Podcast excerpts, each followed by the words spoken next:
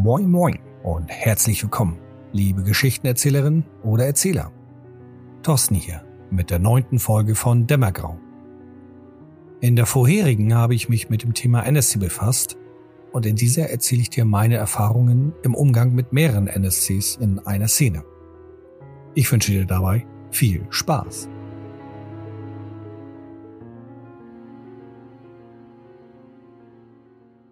Eine Szene mit mehreren NSCs zu leiten, ist herausfordernder als mit einem Nichtspielercharakter. Das liegt schon mal auf der Hand.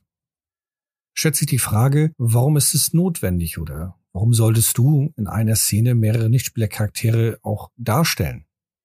Das hängt natürlich viel von dem Plot ab, den du dir überlegt hast, ein wenig auch von den Aktionen der Spieler und von der Situation, die sich da einfach etabliert hat bzw. sich dynamisch entwickelt hat. Ich habe die Erfahrung gemacht, dass eine Szene mit mehreren Nichtspielercharakteren durchaus machbar ist zu leiten, dass es auch spannend sein kann und mit ein wenig Übung beziehungsweise mit gewissen Techniken auch für die Spieler unterhaltsam. Und das ist in meinen Augen schon auch der wichtigste Punkt. Es muss unterhaltsam für alle Spieler sein. Also nicht nur für deine Spieler in der Gruppe, auch für dich selber eingeschlossen muss es unterhaltsam sein. Ansonsten wirkt es mehr wie Arbeit und dann ist es eher so ein Zwang. Du gehst vielleicht nicht ganz an der Sache heran. Die Spieler merken es vielleicht unbewusst oder gar bewusst. Und dann ist das eher so eine mittelmäßige Szene. Wie in der vorherigen Folge bei den Nichtspielercharakteren ich dort schon erläutert habe, dass es in meinen Augen wichtig ist, vorab zu definieren, warum du einen Nichtspielercharakter integrieren möchtest, was für einen Stellenwert dieser hat. So ist es ebenso in meinen Augen auch wichtig, bei Gruppen-NSCs, Massen-NSCs vorab für dich festzulegen, warum brauchst du diese Vielzahl an Nichtspielercharakteren? Was möchtest du damit bewirken? Auch ist es wichtig zu definieren, welche NSCs welche Bedeutung bekommen. Gibt es einen Redelsführer in einer Gruppe und die anderen stehen nur dabei und decken seine Seite oder greifen ein, wenn es hart auf hart kommt? Oder besteht diese Gruppe von Nichtspielercharakteren alle aus gleich starken, machtvollen Alpha-Tieren? Ich vergleiche das mit einem Film, x-beliebigen Film, in denen auch viele Personen, Charaktere auftauchen. Einige davon stehen im Rampenlicht und tatsächlich teilweise auch wirklich im Rampenlicht, andere eher am Rand. Eins der Klassiker unter den Sci-Fi-Fans, genau gesagt den Trekkie-Fans, der Red Shirt-Typ, der ein ja, rotes Shirt, eine rote Uniform trägt, vielleicht mal einen Satz sagt, in der Regel ein Wort, und die meisten wissen, dieser stirbt jetzt auch in dieser Folge. Es gibt eben Nichtspielercharaktere, die nur eine kleine Rolle haben, die nur die Aufgabe haben, Massen darzustellen, ansonsten wenig Text bis gar kein Text oder auch kaum Aktionen und Aktivitäten. Und das ist deswegen so wichtig zu definieren, finde ich zumindest, damit der Überblick leichter bewahrt werden kann und damit die Spieler dir auch folgen können. Unabhängig von den Hilfsmitteln, die du nutzt, um das optisch darzustellen, ob jetzt offline am Tisch oder online, ist es trotzdem wichtig, eine klare Struktur zu haben, eine klare Übersicht zu haben. Denn nicht viele Menschen können sich so viele kurz auftauchende Figuren merken und denen eine Bedeutung geben. Wenn du dir vorstellst, du gehst das erste Mal in einen großen Saal voller Leute, ist es ein Ball oder eine Feier, dort siehst du eine ganze Menge an Personen. Die Chance, dass du einen so guten Überblick bekommst, dass du viele Personen dir merken kannst, sie einschätzen kannst und äh, mit ihnen interagieren könntest, ist doch ziemlich gering. Und an so einer Szene kannst du auch als Beispiel sehen, dass einige Personen du unbewusst ausgrenzt. Es kommt darauf an, was für einen Wert sie in dem Moment haben für dich. Du gehst also in diesen Ballsaal hinein und unbewusst ziemlich schnell versucht dein Gehirn, Wichtigkeiten und Unwichtigkeiten auszumerzen, auszugrenzen. Und dabei kann es passieren, dass du auch in Schubladen denkst, was ja erstmal nicht verwerflich ist. Mir geht's nämlich auch so. Wenn ich in einen Raum gehe und überblicke mir die Anzahl der Personen, dann versuche ich sie erstmal so schnell wie möglich in bestimmten Bereichen einfach zu kategorisieren, damit ich weiß, wie ich mit denen umgehen kann. Umso mehr ich mich mit dieser Person befasse, umso detaillierter wird diese Kategorie, bis sie eine einzelne eigene Kategorie hat. Andere Personen, die, wenn ich in so einem Saal hineingehe, keine große Beachtung gebe, die werden bis zum Ende der Szene für mich irgendwo im Hintergrund bleiben und unbewusst nur als eine Person, eine x-beliebige Person dort anwesend gewesen sein. Dadurch versuche ich deutlich zu machen, dass es selbst bei vielen Nichtspielercharakteren einer Szene einige Personen gibt, die etwas wichtiger sind und andere, die unwichtiger sind und eine Vielzahl von Abstufungen dazwischen. Welchen Vorteil hat es, so eine Szene mit vielen Nichtspielercharakteren in deinem Plot, in deine Spielsession zu integrieren. Abgesehen davon, dass es sehr viel Arbeit bedeutet, mehr als eben nur ein Nichtspielercharakter, egal ob du dich darauf vorbereitest oder spontan reagierst, da ist viel mehr Konzentration nötig, um das Ganze einigermaßen gut über die Bühne zu bringen. Ich finde, der Vorteil darin besteht, wenn diese Szene in einer passenden Situation integriert wurde, den Spielern das Gefühl zu vermitteln, um sie herum existiert eine große Welt. Stell dir vor, du bist selber als Spielercharakter unterwegs, hast neben dir deine Freunde und ihr reist durch die, durch das Setting, durch die Welt und ihr trefft immer nur einen einzelnen oder mal zwei Nichtspielercharaktere. Dann kann es sein, dass du das Gefühl bekommst, alles ist irgendwie unwichtig, bis auf immer nur die eine oder die zwei Personen, denen ich jetzt gerade begegne, beziehungsweise denen dir der Spieler, der Erzähler direkt vor deiner Nase stellt. Spätestens jedoch in einer Kampfsituation, in dem deine Spieler stark genug sind, dass sie mit einzelnen Akteuren keine große Herausforderung mehr haben, dann kommst du sehr wahrscheinlich in die Situation, dass du mehrere Personen brauchst, mehrere Nichtspielercharaktere, die du dann in diese Szene irgendwie integrieren musst, einpacken musst. In meinen Augen ist das Wichtigste bei einer Szene mit mehreren Nichtspielercharakteren, dass jeder beteiligte Spieler eine klare Trennlinie erkennen kann zwischen den einzelnen Figuren, die du darstellst.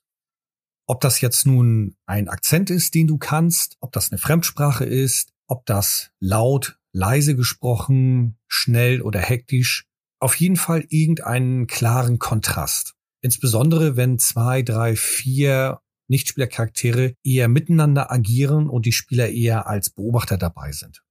Ich bin kein Spielleiter, der gute Akzente sprechen kann. Das heißt also, diese Fähigkeit, diese Technik, auf die kann ich nicht zurückgreifen. Was ich allerdings nutze, ist, dass ich mir überlege, welche NSC könnte in dieser Szene viel Redezeit bekommen, beziehungsweise viele Aktivitäten bekommen. Und dann stelle ich mir vor, wie der eher redet. Ob er langsam oder schnell redet, laut oder leise. Wenn ich dann einen anderen NSC habe, der ebenfalls häufig, genauso oft, mehr oder weniger in der Szene interagiert, dann versuche ich, dass dieser einen starken Kontrast zu dem ersten hat. Wenn der erste also schnell und laut redet, dann mache ich das in der Regel so, dass der zweite eher langsam und leise redet. Irgendwann mit der Übung, mit Erfahrung konnte ich diese Nuancen sehr klein halten und trotzdem den Spieler das Gefühl vermitteln, dass sie genau wissen, wann wer redet. Ich hatte in der vorherigen Folge bei dem Allgemeinthema NSC auch schon die Tipps gegeben, dich von Hörspielen, Hörbüchern, Filmen inspirieren zu lassen, um zu hören, wie die Schauspieler bzw. die Synchronsprecher mit ihrer Stimme spielen, um bestimmte Ambiente, bestimmte Gefühle hervorzurufen oder einfach eben, um eine andere Person irgendwie zu imitieren, darzustellen. Und auch das kannst du üben, einfach testen. Du nimmst zwei NSCs in einer Szene und lässt sie kurz einen Dialog austauschen, in dem die Spieler das einfach beobachten. Machst nur, weiß nicht, zwei, drei, vier, fünf, sechs Sätze. Und am Ende der Szene oder am Ende der Session selber fragst du die Spieler, ob ihnen das gelungen ist, klar zu herauszuhören, zu erkennen, wer wann redet. Wenn du das Ganze am Tisch machst als Rollenspielgruppe, dann kannst du natürlich noch Gestiken mit einbringen. Wie ist die Kopfhaltung? Lehnst du dich eher in den Stuhl oder sitzt du aufrecht? Und wenn du das wechselst, dann kriegen die Spieler automatisch das Gefühl, ah okay, jetzt redet der andere NSC und schaffen es, den Überblick zu behalten und das Ganze mitzubekommen. Viele Menschen, gerade die Rollenspieler, sind sehr kreativ und können sich eine ganze Menge vorstellen im Kopf. Und wenn du denen einige Aspekte gibst, dann können sie diese wenigen Ideen aufgreifen, um ihre eigene Fantasie draufzusetzen. Als Beispiel nimmst du einen NSC, der eben etwas dunkler redet, etwas ruhiger und du sitzt etwas tiefer in deinen Stuhl, die Schultern vielleicht ein bisschen runtergezogen, dann kann der Spieler dir gegenüber irgendetwas da hinein implizieren und baut sich ein Bild zusammen. Und sobald du dann dich aufrichtest, eine etwas hellere Stimme, klarere Stimme nutzt, klarer redest, dann hat er auf einmal ein ganz anderes Bild und es fällt ihm leichter, da klar zu erkennen, welche NSC jetzt gerade agiert. Wie bereite ich mich nun vor, beziehungsweise wie behalte ich den Überblick bei so vielen NSCs? Als treuer Zuhörer des Podcasts hast du sicherlich schon den Eindruck bekommen, dass ich ein Erzähler bin, der sehr gerne viel Vorarbeit leistet. Nur auch hier gilt, egal was für ein Spielstil du hast, was für ein Erzählstil du hast, in allen Fällen ist es dennoch möglich, in meinen Augen zumindest, mit Massen-NSCs eine Szene dennoch unterhaltsam darzustellen. Bevor ich mich dann vorbereite mit den ganzen NSCs, überlege ich mir erstmal, Was möchte ich mit dieser Szene eigentlich erreichen? Warum brauche ich so viele Figuren? Warum müssen da so viele Charaktere herumwuseln? In den Beispielen, die ich nachher nochmal darstelle, bekommst du einen Eindruck von verschiedenen Situationen und Szenen, in denen NSCs mal wichtig und mal unwichtig sind. Nachdem ich für mich festgestellt habe, dass ich einige NSCs brauche, die durchaus aktiv sind, die mit den Spielern auch agieren oder auf sie reagieren und trotzdem viele andere Nichtspielercharaktere haben, die eher am Rand sind, um ein Gefühl der Masse darzustellen, fange ich dann an, die einzelnen Nichtspielercharaktere zu definieren. Diejenigen, die eben aktiver im Fokus stehen, die kriegen von mir mehr Informationen, mehr Hintergrund. Diejenigen, die am Rande unterwegs sind, die fasse ich meistens zusammen. Damit ich einen Überblick mir bewahren kann, greife ich auf einige Notizen zurück, die ich im Vorfeld eben vorbereite. Das können Karteikarten sein, das können kleine DIN A5-Kärtchen sein, die ich beidseitig beschreibe. Das können Post-it sein, online, irgendwelche Bilddateien mit einem Text darunter. Also alles Mögliche, was dir einfällt, um irgendeine Information festzuhalten. Wichtig hierbei in meinen Augen ist, dass du schnell darauf zurückgreifen kannst. Also langes Blättern und Suchen, das hat nicht nur den Nachteil, dass du Gefahr läufst, die Szene verliert ihre Stimmung, verliert ihre Unterhaltung. Du läufst auch Gefahr, dass du unsicherer wirst, dass du hektisch wirst. Und das trägt sich dann teilweise auf einige Nichtspielercharaktere mit über, die du dann versuchst darzustellen. Ich habe zum Beispiel für eine große Szene, in denen über 60 Nichtspielercharaktere aufgetaucht sind und die alle eine gewisse Relevanz haben, ein, klein, ein kleines Kästchen vorbereitet und jeder NSC hat eine Karteikarte bekommen mit einem Bild darauf. Ein Satz umschreibt, wie dieser Nichtspielercharakter sich verhält. Sowas wie leicht aggressiver, angespannter Typ oder ähm, eine liebevolle Frau, die hinterlistig ist. Irgendwelche Stichworte, Umschreibungen, die mir sofort sagen, was ich mit diesem Nichtspielercharakter vorhabe. Da kannst du rausschreiben, was du willst, es soll dir helfen. Das ist nicht für die Augen anderer bestimmt, sondern allein nur für dich eine Art ja, Spickzettel. Darunter, den restlichen Platz der Karteikarte, habe ich genutzt für bestimmte Informationen, die in meinen Augen in dem Moment relevant sind. Hintergrund, was hat er vor, in welchen Szenen taucht er auf, was sind seine Ziele, irgendwas, was wichtig ist. Da gab es dann einige Karteikarten, die relativ leer waren, andere, da musste ich schon ein bisschen was dazukleben, damit das Ganze passte. Wichtig für mich dabei war, ich habe einen Überblick bekommen, ich habe ein Bild mit reingesetzt, ich kann sehr gut Bilder verknüpfen mit Texten und damit habe ich halt einen sehr guten Überblick gehabt. Viel herausfordernder ist die Situation, den Spielern zu helfen, den Überblick zu behalten. Selbst wenn du nicht so viel Vorbereitungszeit dir nimmst, befasst du dich trotzdem mit der gesamten Szene und mit entsprechend den NSCs. Das tun die Spieler nicht. In der Regel befinden sie sich am Anfang in irgendeiner anderen Szene, Ihr fangt an zu spielen und gelangt dann eben in diese Szene, wo du die NSCs einbringen möchtest. Das heißt, sie treffen das erste Mal auf so eine Gruppe. Du hingegen weißt ja schon, was kommt, welche Figuren kommt und was du ungefähr damit vorhast. Das wissen die Spieler in der Regel nicht. Und hier ist in meinen Augen ganz wichtig, den Spielern nützliche Hilfsmittel an die Hand zu geben, dass sie auch eine Übersicht behalten. Ansonsten verlierst du sie später. Wenn du 20 NSCs reinsetzt und einige sind relevant, andere nicht und du beschreibst nur kurz, zwei stehen links, fünf oben, drei rechts, einige sind in Autos, der da hinten guckt ein bisschen schief, bei dem an der, an der Straßenlaterne hast du das Gefühl, der trägt wohl eine Waffe und das kann den einen oder anderen Spieler verwirren, der verliert den Überblick und dann reagieren sie vielleicht eher distanziert oder eher passiv. Weiterer Nachteil in so einem Moment ist, dass wenn du eine Stimmung aufgebaut hast und die Szene so richtig im Gang ist, einer der Spieler dann kurz reingrätscht und fragt, äh, wie sieht's noch mal aus?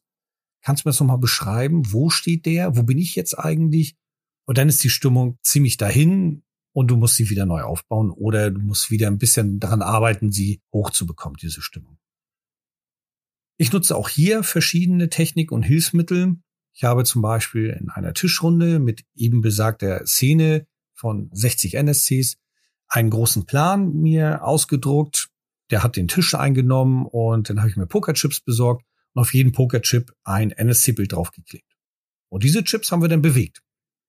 In der Regel habe ich sie bewegt, manches Mal auch die Spieler, wenn sie gesagt haben, mit der Gruppe möchte ich mich unterhalten, ich gehe mit denen so ein bisschen abseits. Da habe ich dann gesagt, ja, dann beweg mal die Figuren, wo du mit denen hingehst. Ich habe selber darauf geachtet, ob die da mitgehen würden oder nicht und habe dann entweder eingegriffen, gesagt so, ja, bis dahin gehen sie und weiter nicht oder ihn einfach ziehen lassen. Mit diesen Pokerchips hast du eben auch den Vorteil, dass die Spieler und auch du mit eingeschlossen einen optischen Überblick haben, wo wer sich gerade befindet, wer vorhanden ist und wer nicht.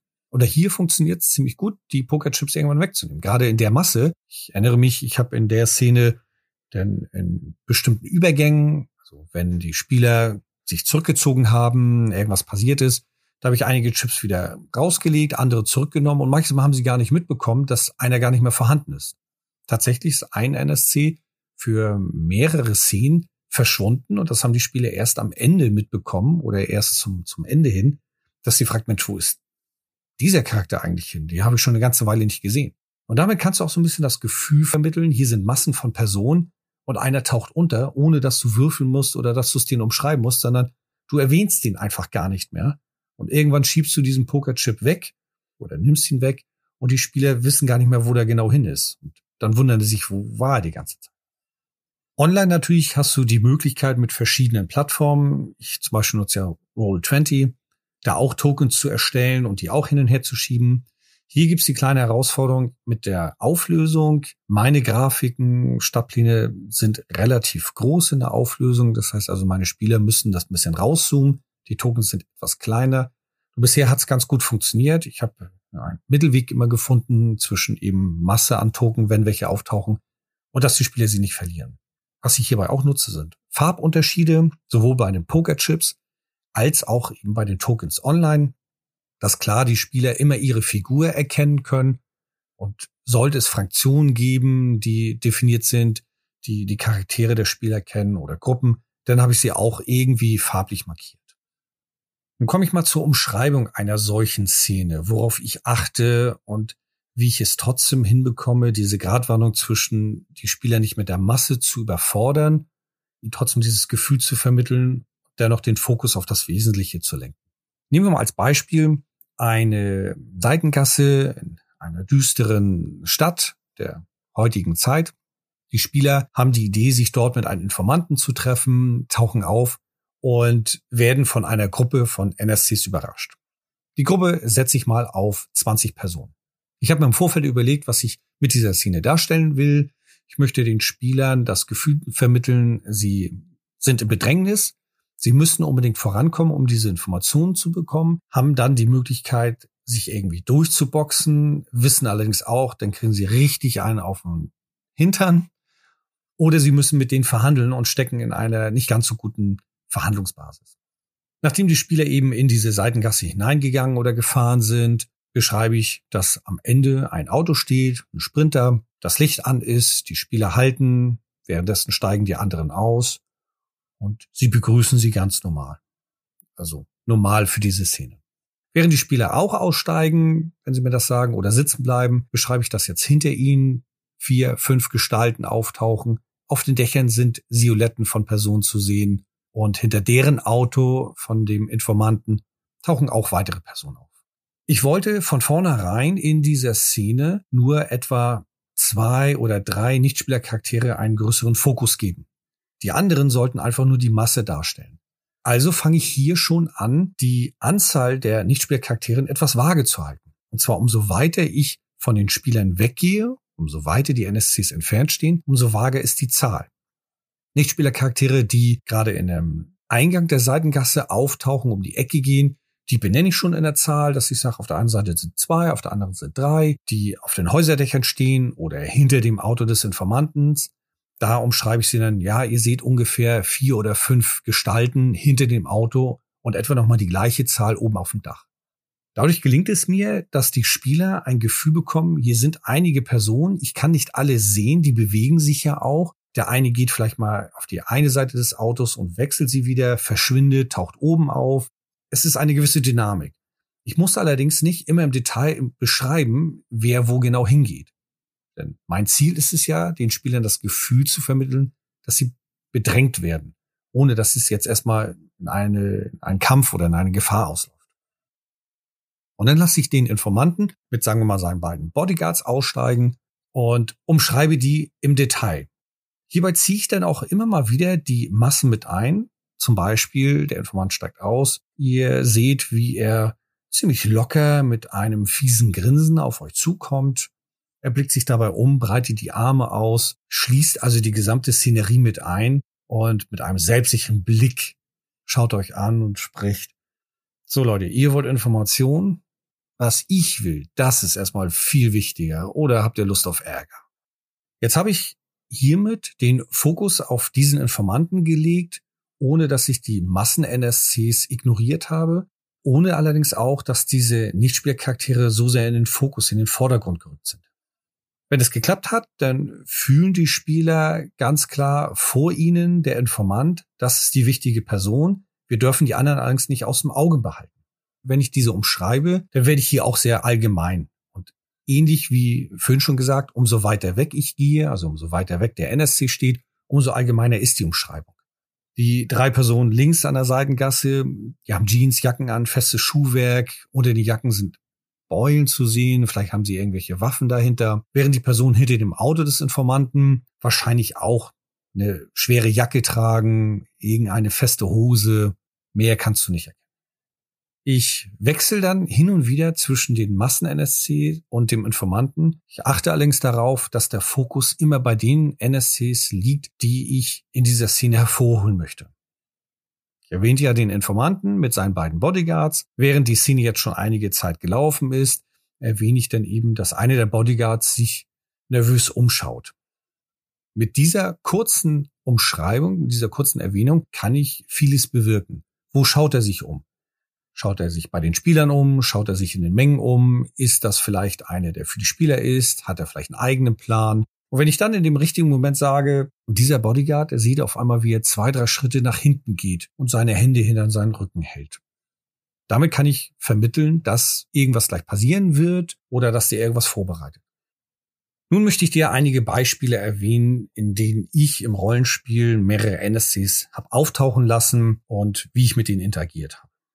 Eins der Beispiele, ich fange mal im kleinen Kreis an, ist eine hitzige Debatte eines Primogenrates.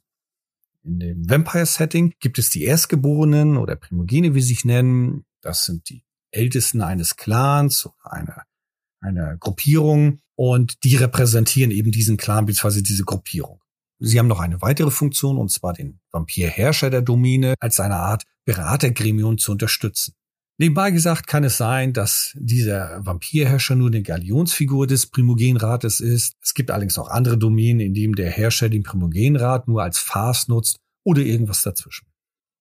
In diesem Setting ist es so gewesen, dass der Fürst, der Vampirherrscher, verschwunden oder vernichtet ist und die anderen Ahnen, Vampire, die einflussreich genug sind, darum kämpften, wer jetzt die Führung übernimmt. Und die Spieler sind da irgendwie mit reingerutscht und haben was erlebt, was erfahren, waren also Zeuge einer Situation. Und genau dies sollten sie jetzt dem Primogenrat vortragen. Die wurden also gerufen und man hat sie gebeten, aufgefordert, genau die Szene zu beschreiben, was sie alles erlebt haben und ihre Meinung dazu zu äußern. Das haben die dann auch gemacht. Dann hatte der Ventrum Primogen das Ganze abgetan und erklärt, dass das zwar schon interessant war, was die Spieler gesagt haben, nur jetzt nicht unbedingt die große Gefahr darstellt. Der Bruja Primogen hingegen sah das nicht so und ich begann dann eine hitzige Debatte zwischen diesen beiden Personen. Anwesend waren die Spieler, die beiden Kontrahenten, der Vantro und Bruja Primogen, als auch noch weitere Primogene der anderen Clans, die da eher als Zuhörer agierten. Wie habe ich das gemacht? Der Fokus lag, das hatte ich mir im Vorfeld überlegt, nachher auf nur diesem Dialog zwischen den beiden Nichtspielercharakteren. Ich habe es am Anfang so aufgebaut, dass die Spieler erstmal ihren Teil dazu beitragen konnten und dann passend in den Situationen ihnen das Gefühl vermittelt, okay, ihr habt jetzt was gesagt, das ist super, toll, nur das reicht, danke, ihr dürft wieder gehen. Ihnen also ja das Gefühl geben, sie sind halt noch klein, sie haben hier nicht viel zu sagen und müssen eher kuschen. Und in dem Moment griff der Primogen Partei für die Spieler, hat sie aufgerichtet und ja, nicht nur für sie, sondern für die gesamte Situation Kontra gegeben. Ich habe dann immer gewechselt zwischen den beiden, während ich den Bruja Primogen sehr enthusiastisch, emotionsvoll, leidenschaftlich erzählt habe und immer mal wieder Szenen erklärt habe, wie er die Fäuste auf den Tisch knallt oder wie er halt wutentbrannt ein, zwei Schritte nach vorne geht, den Spieler auch das Gefühl vermittelt, wenn er jetzt sich zu euch umdrehen würde, ihr hättet Angst, der rammt euch gleich in die nächste Wand hinein, um eben genau diesen, diesen Emotionshaushalt von dieser Figur, von diesem NSC darzustellen. Auf der anderen Seite, der Ventro Primogen blieb immer ruhig, gelassen und ich habe hier oft gleiche Worte und gleiche Sätze genutzt, um immer wieder einen Wechsel hinzubekommen. Während der Bruder Primogen auf den Tisch haut und ihm erklärt, das kann so nicht funktionieren, wir müssen etwas machen, ihr habt's gehört, was die gesagt haben, ja, sie sind noch jung, sie sind vielleicht noch nicht lange in der Stadt, trotzdem haben sie es erlebt, ihr könnt sie gar nicht mehr wegtun. Seht ihr, wie der Ventro Primogen seine Hand hebt, kurz still bleibt. Ja, das können wir so machen, wir können es auch anders tun, wir können es überlegt tun und nicht so agieren wie die Chaoten, die es angeblich getan haben. Mit so einem Wechsel gelingt es mir, den Spieler klar zu machen, wer jetzt gerade redet. Die anderen beteiligten Primogene oder eher passiv Beteiligten, die habe ich immer mal wieder mit kurz erwähnt. Gerade in sehr intensiven Situationen. Als der Bruja auf den Tisch geschlagen hat, habe ich dann ein Primogen rausgenommen, beschrieben, ihr seht, wie der im schwarzen Anzug, der Vertreter des Clans Tremere, sich nach hinten lehnt in seinen Stuhl, die Fäuste sich leicht ballen. Ihr habt das Gefühl, er geht eher in so eine Obachtstellung, so eine abwartende Stellung. Und dann habe ich ihn auch wieder ignoriert. Damit bringe ich immer mal wieder die Person mit hinein, dass die Spieler das Gefühl bekommen, sie sind nicht alleine mit den beiden Kontrahenten, sondern da sitzen noch ein paar andere. Ich lege allerdings nicht den Fokus auf den einen oder den anderen, sondern nur kurz einwerfen, damit eben genau dieses Gefühl vermittelt werden kann. Stell dir vor, als hätte ich das Spotlight auf den Ventro und den Buddha Primogen gelegt und drumherum wurden alle auch ein wenig beleuchtet. Eine andere Szene, in denen mehrere NSCs auftauchen können, als Beispiel ist ein Kampf. Das ist immer ein bisschen herausfordernd in meinen Augen, denn im Rollenspiel ist ein Kampf mit vielen Beteiligten, mit vielen Akteuren gleichbedeutend, dass es sehr viel Zeit kostet. Hängt auch natürlich ein bisschen von dem Regelsystem ab, von dem Setting. In der Regel jedoch ist es so, dass es eben jeder versucht, was zu machen. Der überlegt das erstmal, was er tun will. Dann wird eine Würfelprobe gemacht, vielleicht noch eine zweite oder dritte. Und dann kann sich sowas ganz schön hinziehen. Ich habe von dem Rollenspielsystem Siebte See erste Edition mich ein wenig davon inspirieren lassen. Denn in dem Regelsystem wird differenziert zwischen Schlägertrupp, ein Gefolgsmann und einem Schurke. Der Schurke ist etwa vom Niveau her wie die Spielercharaktere oder sogar noch höher, in der Regel denn die Nemesis, also der Endgegner. Ein Gefolgsmann ist einer, der den Schurken dient, unterstützt, so die rechte Hand oder die linke. Und Schlägertrupps sind einfach Massen von Leuten, die nur reinkommen und mit den Knüppel draufkloppen. Das Regelsystem ist so ausgelegt bei Siebte See in der ersten Edition, dass die Spieler einen Schlägertrupp relativ schnell beseitigen können. Allerdings, wenn sie zuschlagen, gibt es nur eine Würfelprobe und die Anzahl der noch vorhandenen Schläger in diesem Trupp machen entsprechend mehr Schaden. Das heißt, da gelingt es mir mit wenigen Würfelproben eine Masse von Leuten darzustellen, eine Gefahr mit ihnen darzustellen, ohne dass ich da sehr viel Zeit für investieren muss. Ich habe in keinem anderen Rollenspielsystem als Siebte See eine Tavernenschlacht in zehn Minuten abgespielt. Fand ich beeindruckend. Und das nutze ich auch in allen anderen Systemen oder in allen anderen Runden, in denen ich leite, dass ich überlege, die NSCs, die dort auftauchen, wie stark sind sie, wie wichtig sind sie, was für eine Gegenwehr stellen sie dar. Dementsprechend, wenn ein Spieler gegen einen, ich sag mal so ein Schlägertrupp oder Statist eine Aktion durchführt, dann gucke ich, wie viele Erfolge hat er oder wie erfolgreich ist sein Angriff gewesen und lasse dann entweder diesen Gegner bewusstlos zu Boden fallen oder andersweitig außer Gefecht setzen. War der Angriff nicht ganz so erfolgreich, umschreibe ich dann, dass der angeschlagen ist, er bricht halb zusammen, rabbelt sich allerdings wieder auf, um das Gefühl zu vermitteln, Menschen, ein heftiger Schlag oder zwei normale Schläge und der können jetzt beseitigt sein. Da finde ich es eben wichtig, immer klar zu definieren, muss der NSC jetzt so eine Gefahr darstellen, dass die Spieler vier, fünf, sechs Mal angreifen, bis der irgendwie mal beseitigt ist? Oder will ich einfach nur Massen an Leute haben, die dir hier ein bisschen Schaden machen, da ein bisschen Schaden machen und dann kommt es zum eigentlichen Endgegner? Auch kann es in so einer Szene eben sein, dass NSCs gegeneinander kämpfen. Natürlich würfel ich dafür nicht. Das ist in meinen Augen total überflüssig. Ich entscheide tatsächlich, wer da wohl eher gewinnen kann. Und hier beziehe ich auch die Aktion der Spieler mit ein. Ich umschreibe denn, wenn auf der Spielerseite einige NSCs sind, die sie unterstützen und die geraten in Bedrängnis und einer der Spieler beschreibt mit seinem Charakter eine Tat, eine Aktion, um ihnen einen Vorteil zu verschaffen, dann gelingt ihm das und der NSC auf der Spielerseite, der wird dann einen Vorteil bekommen und wird vielleicht sogar die anderen besiegen.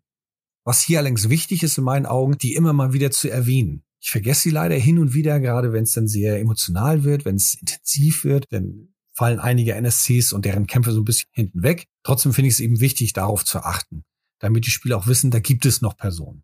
Und ich finde es auch nicht schlimm, in so einer Situation nicht so sehr auf den Würfelwurf zu achten oder so sehr auf die Anzahl der Schadenspunkte, sondern Gefühl zu bekommen, der Krieger schlägt jetzt mit seinem Schwert massiv zu, hat einen herausragenden Angriffserfolg, Angriffsprobe hinterlegt, da lasse ich ihn nicht den Schaden würfeln, dann sage ich, du hast getroffen, du schlägst seine Rüstung kaputt oder seine Knochen brechen, er bricht zusammen und der ist außer Gefecht. Ich wege immer ab, was ist gerade wichtig, worauf kommt es an, muss ich jetzt mit einem Statisten einen intensiven Kampf ausfechten, wird es unterhaltsam oder einfach nur kurz abwimmeln und dann zu einem eigentlichen Punkt hingehen. Damit möchte ich nicht sagen, dass ein Kampf mit einem Statist langweilig sein muss. Im Gegenteil, daraus können sich Stories entwickeln und ich habe das auch schon sehr häufig gehabt, dass durch einen Patzer eines Spielers, ein gegnerischer NSC, der eigentlich Statist gewesen ist, dann auf einmal einen riesen Erfolg hatte und den habe ich irgendwann wieder auftauchen lassen. Und dadurch entwickelt sich eine Beziehung, eine nette Story und ja, mal schauen, was denn da noch bei rauskommt. Also das ist auch völlig legitim. Als letztes Beispiel möchte ich eben diese Szene mal ein bisschen näher beleuchten, von denen ich schon ein paar Andeutungen gemacht habe mit den knapp 60 NSCs. Es handelt sich hierbei um den Dawn-Vertrag. Das ist eine große Szene oder ein, ein großer Plot in der transsilvanischen Chronik. In dieser Szene treffen die Spieler auf andere Vampire. Insgesamt sind laut Buch, glaube ich, eine Handvoll oder ein Dutzend vorgeschlagen. Es wird allerdings erwähnt, dass da so 40, 50 oder 60 mit Anwesenden sind. Ich habe diesen Dornvertrag ja schon einige Male geleitet. Worum es jetzt bei dem Dornvertrag genau geht, will ich gar nicht so im Detail drauf eingehen, nur kurz umrissen. Es wird dort debattiert, wie eine Revolution aufgehalten werden kann, die durchaus eine große Gefahr darstellt für die Welt und alle Beteiligten. Und da gibt es unterschiedlichste Meinungen. Ich habe diesen Dornvertrag sowohl einmal online oder ein paar Mal online, auch ein paar Mal am Tisch geleitet. Und hier habe ich auch auf verschiedenste Techniken zurückgegriffen, die ich jetzt bereits erwähnt habe. Pokerchips, Tokens, Karteikarten. Bei so einer Szene ist es in meinen Augen notwendig, auf jeden Fall eine gewisse Zeit in der Vorarbeit zu leisten. Zunächst einmal zu definieren, welche Nichtspielercharaktere spielen dann eine relevante Rolle. Was vertreten sie? Es ist ein sehr politisches Setting, sehr politische Szene gewesen. Ich habe mir also im Vorfeld überlegt, die Punkte, die abgestimmt werden, wie entscheiden sich die einzelnen Nichtspielercharaktere. Hierbei habe ich mir eine Excel-Tabelle geöffnet, beziehungsweise eine Google-Tabelle, alle eingeschrieben und die einzelnen Punkte grob umrissen und ihnen dann dort die Stimmen gegeben. Das Ganze habe ich mit ein paar Formeln versehen, so dass ich auch eine kleine Statistik habe, wie viele für was gestimmt haben. Und damit bin ich dann in der Szene gestartet. Dass die im Laufe der Szene ihre Meinung ändern können, das war durchaus möglich und das ist auch passiert in vielen Runden. Das habe ich dann entsprechend schnell angepasst. Ich habe hier diesen Plan genutzt, von dem ich schon erwähnt habe, eine Karte oder die Karte einer Abtei, die ich mir selber erstellt habe. Per Online-Druck habe ich das einmal ausdrucken lassen auf PVC. Ist gar nicht so teuer. Ich glaube, ich habe damals 15 Euro gezahlt. Es gibt genügend Kartenmaterialien im Internet, sind vielleicht nicht ganz so groß, damit es in der entsprechenden Größe auch gedruckt gut aussieht. Selber entscheiden, was qualitativ gut ist, ob das für dich nützlich ist, für die Gruppe hilfreich ist oder nicht.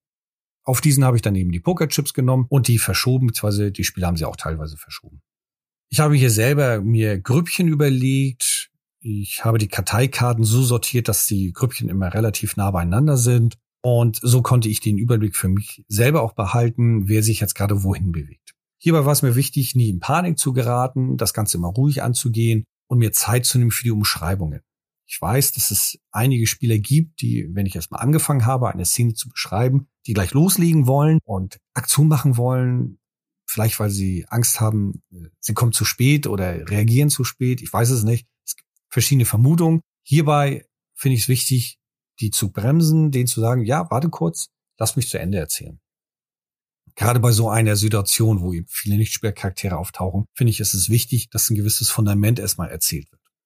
Diese Szene, kannst du dir vielleicht vorstellen, ist jetzt nicht in einer Spielsession abgehandelt worden. Diese Debatte tatsächlich ging auch über mehrere Nächte, mehrere Tage auch. Ich finde auch so ein Ereignis innerhalb einer kurzen Szene abzuhandeln, steht nicht in Relation.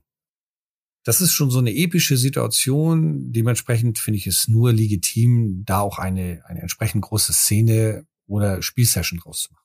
Hier ist zu überlegen, ob die Spieler Lust auf so eine Situation haben, auf so eine Szene haben, oder ob sie eher nicht so die Diplomaten sind und ähm, dann nur kurz abhandeln oder eben die ganz rauslassen.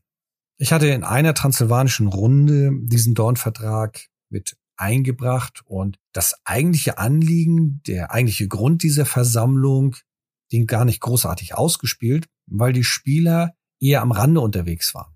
Ihre Charaktere haben ich weiß gar nicht mehr warum, sich nicht so sehr mit der Diplomatie und mit den Verhandlungen auseinandergesetzt, sondern eher mit dem Drumherum. Und da habe ich dann trotzdem diese Szene genutzt und sie praktisch am Rande aufgestellt. Und sie haben dann gesehen, wie einige Grüppchen mal von dem Ort weggegangen sind und haben sich unterhalten. Oder dass in anderen Situationen sie was bemerkt haben, was im Grunde genommen laut dem, der Kampagne die Spieler gar nicht so mitbekommen. Also abschließend, Szenen mit vielen NSCs ist gar nicht so schwer. Ich finde einige Punkte zu beachten. Ja, ist notwendig. Das ist grundsätzlich allerdings im Rollenspiel, egal ob als Spielleiter oder als Spieler. Wie du damit umgehst, mach deine Erfahrung, wenn du sie noch nicht gemacht hast. Probiere einiges aus. Lass dich inspirieren, auch von anderen Spielleitern oder von anderen Spielern. Frag sie vor allen Dingen, wie es denen gefallen hat oder was sie gestört hat. Und darauf baust du dann deine eigenen Techniken auf. Herzlichen Dank fürs Zuhören. Ich wünsche mir dir mit dieser Folge Inspiration gegeben zu haben, mal eine Massen-NSC-Szene zu leiten. Feedback, Kritik, Fragen und Wünsche kannst du mir wie gewohnt per E-Mail an podcast.dämmergrau.de senden. In der zehnten Folge spreche ich über meine Erfahrungen in Bezug auf die Motivation der Spieler und ihren Charakteren. Bis dahin viel Spaß beim Leiten und bis zur nächsten Folge. Tschüss und ciao.